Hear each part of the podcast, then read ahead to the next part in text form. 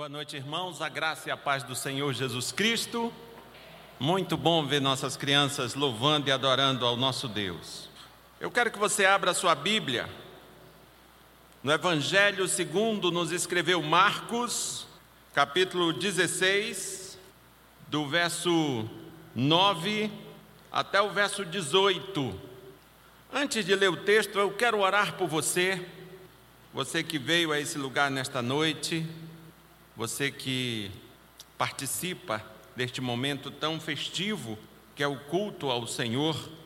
Vamos orar. Deus Todo-Poderoso, a tua palavra nos diz que o culto que é aceitável a ti é aquele que nós nos oferecemos como um sacrifício vivo e santo e agradável a ti. Meu Deus, que todos nós possamos realmente nos oferecer a ti como um sacrifício vivo e santo e agradável a Ti. Que possamos realmente estar plenamente, totalmente, completamente em Tua presença. Recebe, Deus, o nosso louvor, a nossa adoração. Meu Deus, visita cada um de nós. Visita, meu Deus, as pessoas que estão passando por lutas e dificuldades. Visita, Deus, as pessoas que passam por problemas de saúde que tem algum problema de saúde, que tem algum parente, algum ente enfrentando problema de saúde, Deus, que tu visite com graça, com misericórdia, com cura, que tu visite, meu Deus, as pessoas que passam por problemas familiares, problemas de relacionamentos, que tu visite as pessoas que passam por dificuldades financeiras, que tu visite, Deus, a cada uma das pessoas que passam por mais, pelos mais diversos problemas. Que tu visite também, meu Deus, as pessoas que não passam por problema algum. Que tu visite aquelas pessoas que estão bem, que não têm nenhuma luta, nenhuma dificuldade aparente. Que tu as visite e que tanto para umas quanto para outras tu revele a tua graça, a tua misericórdia, o teu poder e a tua autoridade, o teu imensurável amor. Em nome de Jesus Cristo. Amém. O texto do Evangelho de Marcos, no capítulo 16, do verso 9 ao verso 18. Quem achou, diga glória a Deus. O texto nos diz o seguinte: Havendo ele ressuscitado de manhã cedo, vou começar de novo. Havendo ele ressuscitado de manhã cedo, no primeiro dia da semana, Apareceu primeiro a Maria Madalena, da qual expelira sete demônios, e partindo ela, foi anunciá-lo àqueles que, tendo sido companheiros de Jesus, se achavam tristes e choravam. Estes, ouvindo o que, que ele vivia e que fora visto por ela, não acreditaram. Depois disto, manifestou-se em outra forma, a dois deles que estavam de caminho para o campo. E indo eles o anunciaram aos demais, mas também a estes dois eles não deram crédito. Finalmente apareceu Jesus aos onze, quando estavam à mesa, e censurou-lhes a incredulidade e dureza de coração, porque não deram crédito aos que o tinham visto já ressuscitado. E disse-lhes: Ide por todo o mundo e pregai o evangelho a toda criatura. Quem crê e for batizado será salvo, quem, porém, não crer será condenado. Esses sinais hão de acompanhar aqueles que creem. Em meu nome expelirão demônios, falarão novas línguas, pegarão em serpentes, e se alguma coisa mortífera beberem, não lhes fará mal se impuserem as mãos sobre enfermos, eles ficarão curados. Oremos ao nosso Deus.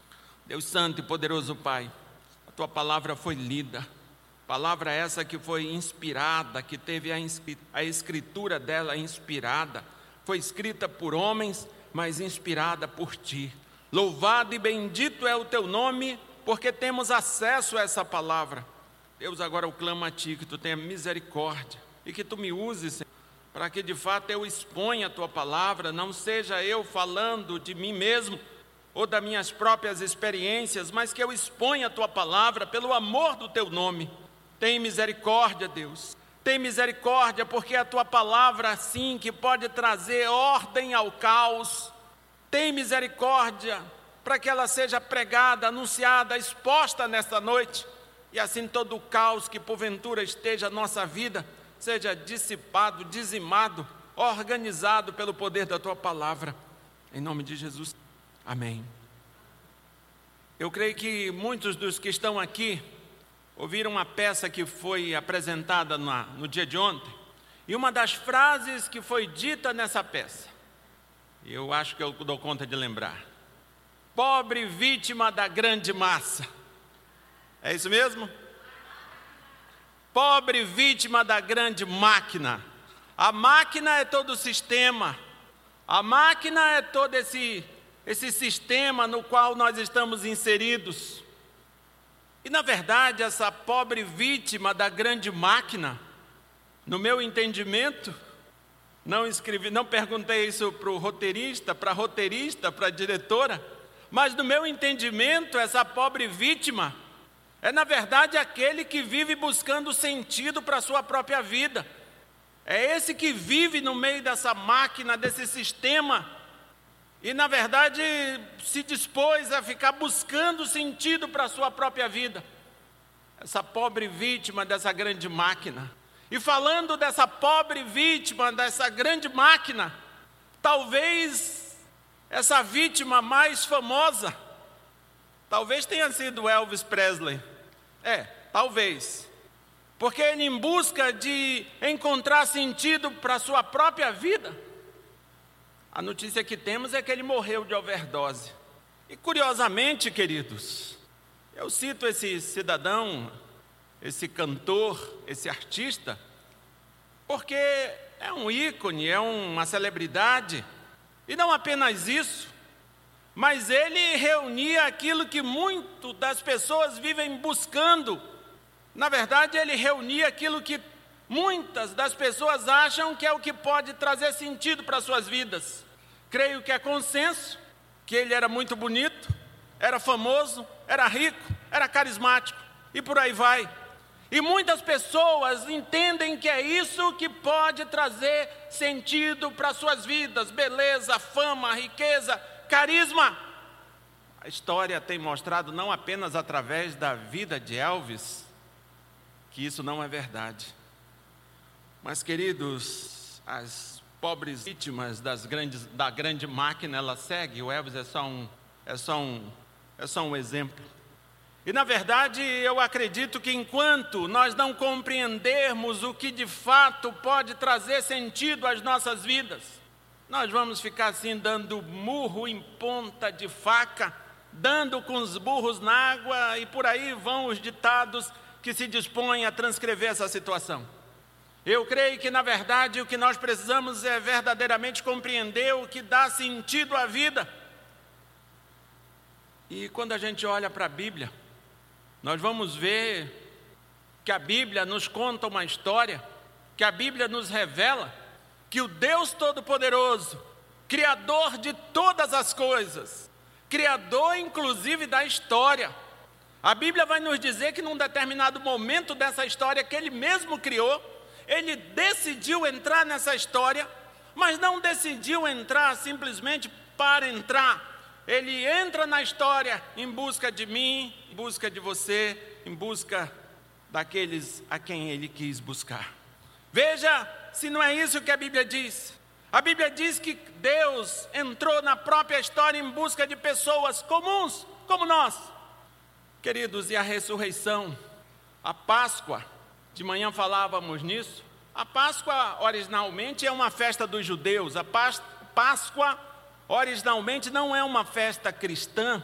A Páscoa é uma festa dos judeus que encontra significado sim na pessoa e na obra do Senhor Jesus Cristo, até porque aquele cordeiro que foi o protagonista, diria assim, da instituição da Páscoa, ele é, na verdade, a sombra do nosso Senhor Jesus Cristo. E a Bíblia não mede as palavras para deixar isso absolutamente claro.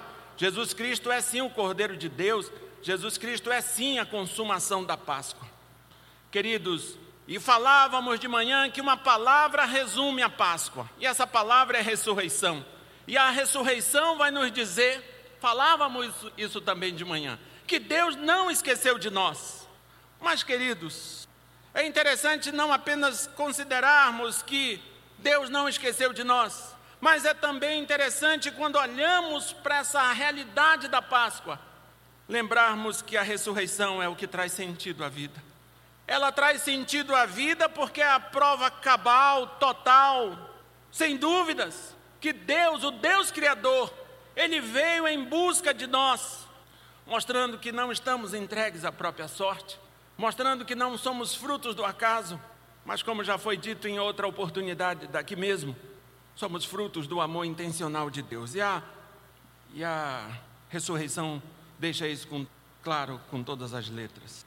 Eu quero te dizer isto nessa noite: a ressurreição traz sentido à vida. A ressurreição traz sentido à, à vida, não, e não é apenas a minha vida, que sou pastor, e não é apenas a sua vida, que é que é membro da igreja, que os outros te conhecem como crente no Senhor Jesus Cristo. Eu acredito que a ressurreição é o que pode trazer sentido à vida de qualquer ser humano. Porque enquanto de fato não concebermos, não assimilarmos, melhor dizendo, que a ressurreição é um fato, um fato histórico, é algo que realmente aconteceu, as nossas vidas será, serão buscas inúteis em busca de, de, de sentido e não encontraremos. Então, meu querido, você que já é conhecido como crente no Senhor Jesus Cristo, e você que ainda não é conhecido como crente no Senhor Jesus Cristo, entenda isto: é a ressurreição que traz sentido à vida. Não é dinheiro, não é fama, não é beleza, não é carisma, não é qualquer outra coisa. É a ressurreição. Poderia até dizer o Elvis que o diga, mas não vou dizer isso não. Mas aqueles que vivem em busca de sentido para a vida e têm chegado à conclusão que não têm encontrado, esses que o digam, esses que digam amém ao que eu estou dizendo, esses que concordem com a verdade bíblica, que é somente a ressurreição que traz sentido à vida. Queridos, e poderíamos olhar e, e olharemos para esse texto e vamos dizer por que, que a ressurreição traz sentido à vida. É por algumas razões. Eu diria que ao menos três razões. Se você olhar, por exemplo, aí dos versos de 9 a 13, você vai ver que esses versos, que essa porção de texto, está falando de incredulidade. Você vai ver que Maria Madalena foi incrédula. Você vai ver que os dois discípulos foram incrédulos e você vai ver também que os onze apóstolos foram incrédulos. E eu digo para você que a causa da incredulidade deles, porque muitas vezes a gente olha e percebe a incredulidade, mas a incredulidade aqui é o sintoma, o mal de fato está lá atrás. A incredulidade aqui, a infecção está bem, bem mais atrás. A causa dessa incredulidade é a dor a causa dessa incredulidade é a frustração. Acho interessante que o evangelista João, tratando desse mesmo episódio, ali no capítulo 20, ele, ele mostra que Maria Madalena está ali olhando para o túmulo, chorando, e ela, Jesus se aproxima dela, e ela acha que é o jardineiro, e achando que é o jardineiro, ela pergunta onde esse homem colocou o corpo do nosso Senhor. E o evangelista Lucas, tratando de parte desse episódio também, porque o texto fala de dois discípulos. O evangelista Lucas, falando desses dois discípulos, ele vai dizendo que eles estão a caminho de Emaús. E eles estão a caminho de Emaús porque estão frustrados porque desistiram, porque acharam que deram o tempo todo foi murro em ponta de faca, deram com os burros na água e por aí vai. O fato é que eles estavam a caminho de uma aldeia chamada Emaús. Aqui o texto chama de campo, mas Lucas trata isso de melhor forma, deixa mais claro. E veja, lá para Maria Madalena, o próprio Cristo pergunta a ela: Por que choras? E é o próprio Cristo que pergunta. E ela não dá conta de perceber que é o próprio Cristo quem faz essa pergunta: Por que choras? E o texto de Lucas vai dizer que o Senhor caminhou muito tempo com aqueles dois homens, eles assim muito chateados, muito tristes, até que o Senhor, quando entra na casa deles e começa a partir o pão, eles percebem. E eles mesmos vão dizer: não há, porventura não ardia o nosso coração quando ele nos expunha as Escrituras. Queridos, por que, que Maria Madalena, por que, que esses dois discípulos não conseguiam ver? Porque era, a dor era tão intensa, porque a frustração era tão intensa, era tão tamanha, era inominável, que eles não davam conta de ver. Estava diante deles. Talvez tenha sido essa a tua realidade. Talvez você tenha experimentado ao longo da tua vida. Talvez a tua história seja uma história de dor, de sofrimento, de frustração. E talvez o Senhor esteja nessa hora aí diante de você e você não consegue ver. Você vê um monte de coisa, mas não consegue ver o Senhor. Mas, queridos, esse texto de João, ao qual eu estou citando, diversas vezes eu e Cássia lendo, a gente já chorou. E não chorou porque somos espirituais do topo, não. É porque realmente é, é, é profundo. Porque ela está ali. E de repente ela ouve: Maria, caiu a ficha. Veja, no meio da dor, da angústia, no meio da, da frustração, ela ouve: Maria. É o Senhor que ela achava que estava morto, que está chamando o nome dela. Queridos, que o Senhor, mesmo que você esteja no meio de uma dor, mesmo que você esteja no meio de uma frustração, e que seja tamanha, que você não consegue ver mais nada diante de você, que nessa noite você consiga ouvir o Senhor chamando o teu nome.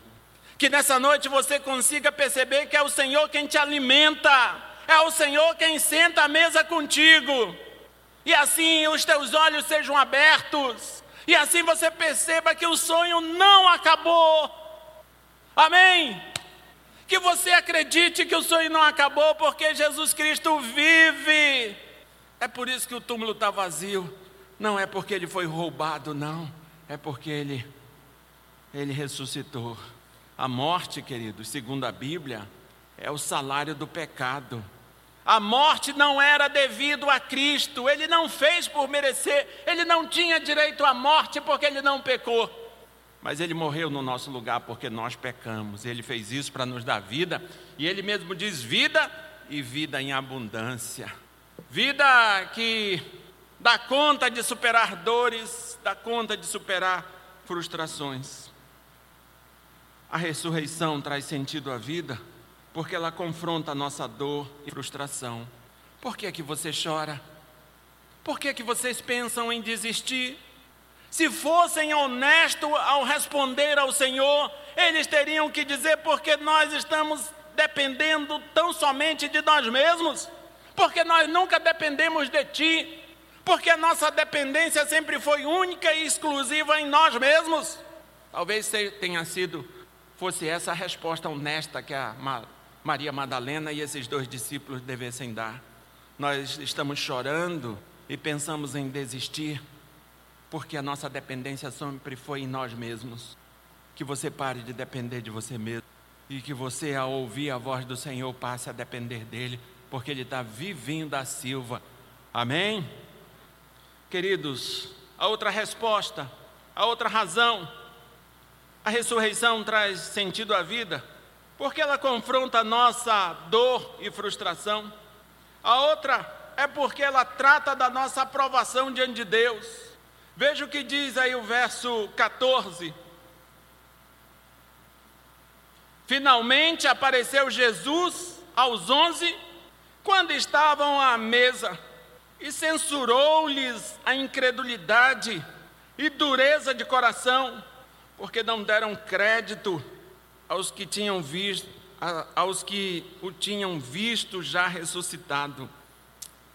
A ressurreição traz sentido à vida, porque ela trata da nossa aprovação diante de Deus.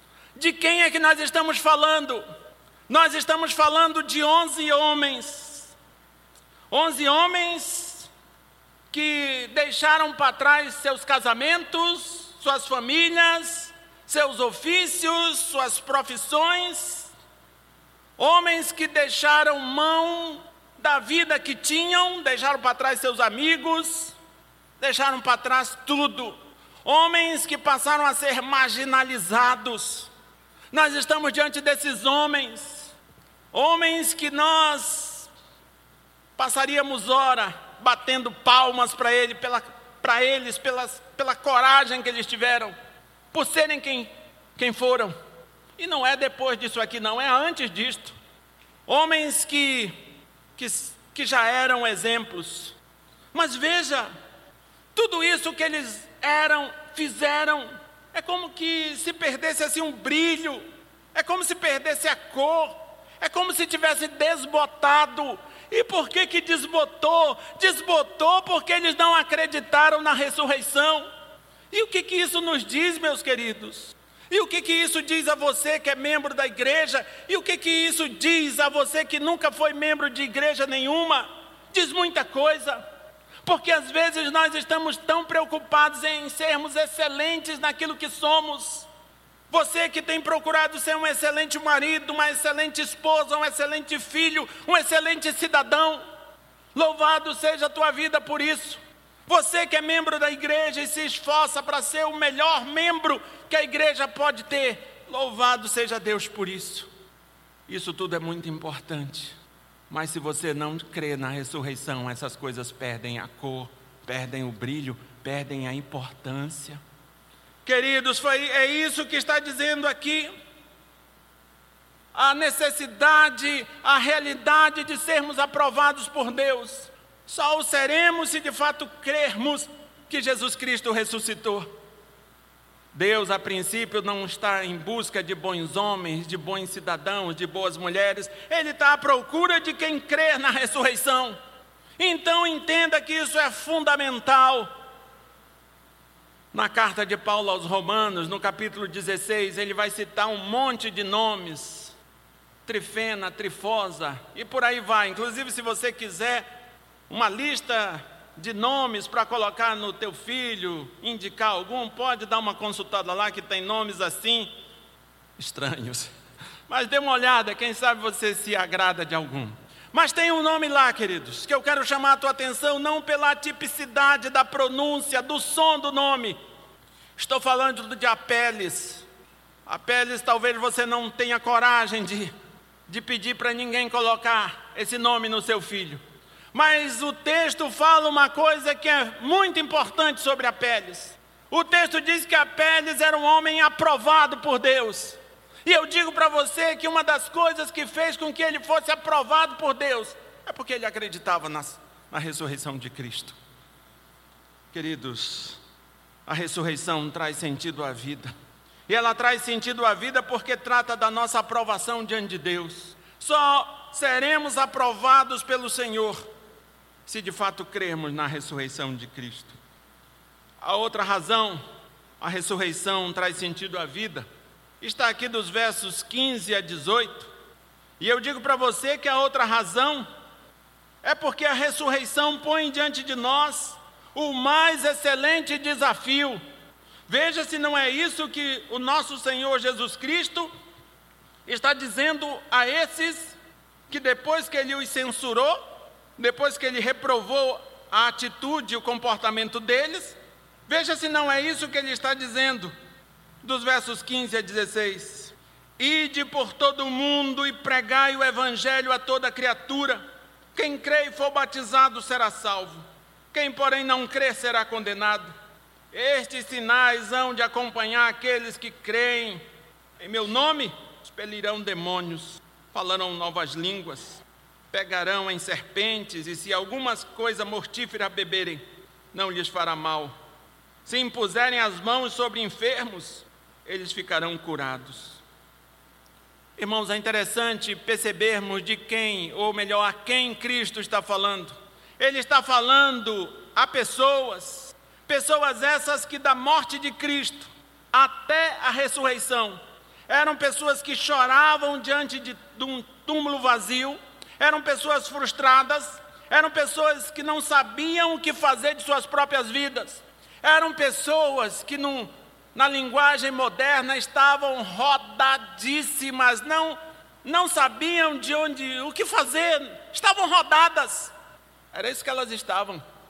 Mas Cristo agora, depois que elas têm certeza da salvação, olha se não é que não não é isso que está acontecendo com elas. Está sendo colocado diante delas a mais excelente, o mais excelente dos desafios. Queridos, estava nelas, passou a estar nelas, e somente nelas o poder de levar alegria, esperança, propósito de vida. Estava nelas esse desafio de levar alegria, propósito de vida. Na verdade, elas passaram a ser sal e luz a partir do momento que tiveram certeza que Jesus Cristo. Isto aconteceu com elas, isto era com elas e é também conosco. Se você crê no Senhor Jesus Cristo, esse é o excelente desafio que está diante de você. Está em nossas mãos o desafio de levar alegria, propósito de vida para as pessoas. Está em nossas mãos esse excelente desafio. Irmãos, partindo aqui para os nossos para as nossas conclusões. Veja que nossas dores e frustrações, elas são tratadas à medida que cremos e levamos a sério que Cristo vive. Não há como você tratar suas dores e frustrações se você não crê que Jesus Cristo vive. Maria ouviu Jesus chamando o nome dela, Maria. E eu digo para você que ouvir o Senhor chamando o seu próprio nome, isso quer dizer que o Senhor se importa com ela. Isso quer dizer que ela não estava entregue à própria sorte, que ela não era mais um CPF, era uma pessoa amada, cuidada pelo Senhor. Talvez seja isso que eu e você precisamos entender, assimilar. Não somos apenas mais um somos alguém amados, cuidados e tratados pelo Senhor. Talvez seja isso que precisemos para tratar da nossa dor e da nossa frustração. Talvez seja isso. Irmãos, o que nos aprova diante de Deus é a certeza que temos que Cristo vive. Não vai adiantar eu procurar fazer isso, aquilo e aquilo outro, se de fato eu não crer que Cristo vive. Eu digo para você, você que está tão envolvido, você que é assim uma, uma pobre vítima da grande máquina, você que vive correndo, lutando, buscando sentido para a própria vida, pare e entenda que o que vai resolver tudo isso não é somente essa tua correria, mas é você crer que Jesus Cristo ressuscitou e que Ele vive. É você crer nisto. A única coisa que pode dar um up em teu ser é você ter certeza da, da ressurreição. Não adianta você procurar essa ou aquela mágica para resolver o teu problema. O que de fato pode simbolizar um upgrade na tua vida, um up, um tapa no teu visual, na tua existência, você crê que Jesus Cristo vive. Enquanto você não fizer isso, você está dando voltas ao redor do toco, você está rodeando o toco, você não está chegando em lugar nenhum. Na verdade, você é uma pobre vítima da grande máquina. Que Deus te abençoe em nome de Jesus. E que a ressurreição não seja apenas temas de pregações e mais pregações que você já ouviu trocentas vezes, mas que seja sim o sentido da tua vida. Em nome de Jesus Cristo. Amém? Amém, irmãos? Glória a Deus. Fique de pé e nós vamos orar. Deus Todo-Poderoso, nós estamos reunidos nesse lugar. Não somos um clube, somos a igreja, corpo do nosso Senhor Jesus Cristo. Na verdade, só existimos porque a tua ressurreição é real. Se não houvesse ressurreição, não faria sentido algum fazermos o que costumamos fazer aos domingos à noite neste lugar. Só existimos porque a ressurreição é um fato, é uma realidade. Deus Todo-Poderoso, Santo e maravilhoso, tem compaixão de nós, Porque mesmo crendo nessa premissa, mesmo crendo nessa verdade, ainda assim temos buscado sentido para as nossas vidas em outros campos, em outros arraiais. Deus tem misericórdia de nós. Porque isso tudo é, são buscas inúteis, são lutas inglórias, são coisas que nos farão chorar, que nos levarão à frustração, ao desânimo, à desilusão. Tem misericórdia de nós, para que a tua ressurreição, meu Pai, seja um fato consolidado nos nossos sentimentos e pensamentos. E que assim, meu Deus, e que assim sejamos completamente, totalmente formatados, dirigidos e direcionados por essa verdade. Deus, que não sejamos pobres vítimas da grande máquina, mas que sejamos sim crentes que creem num Deus que entrou na própria história em busca de pessoas comuns, simples, iguais a nós. Nos faz viver nessa perspectiva, nos faz viver com essa fé.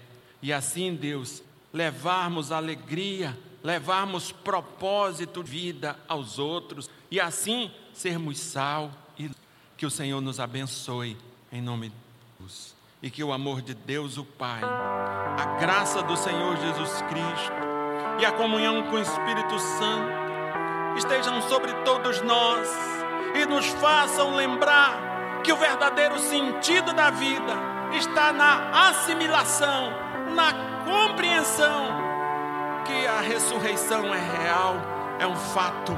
Em nome do Pai, do Filho e do Espírito Santo.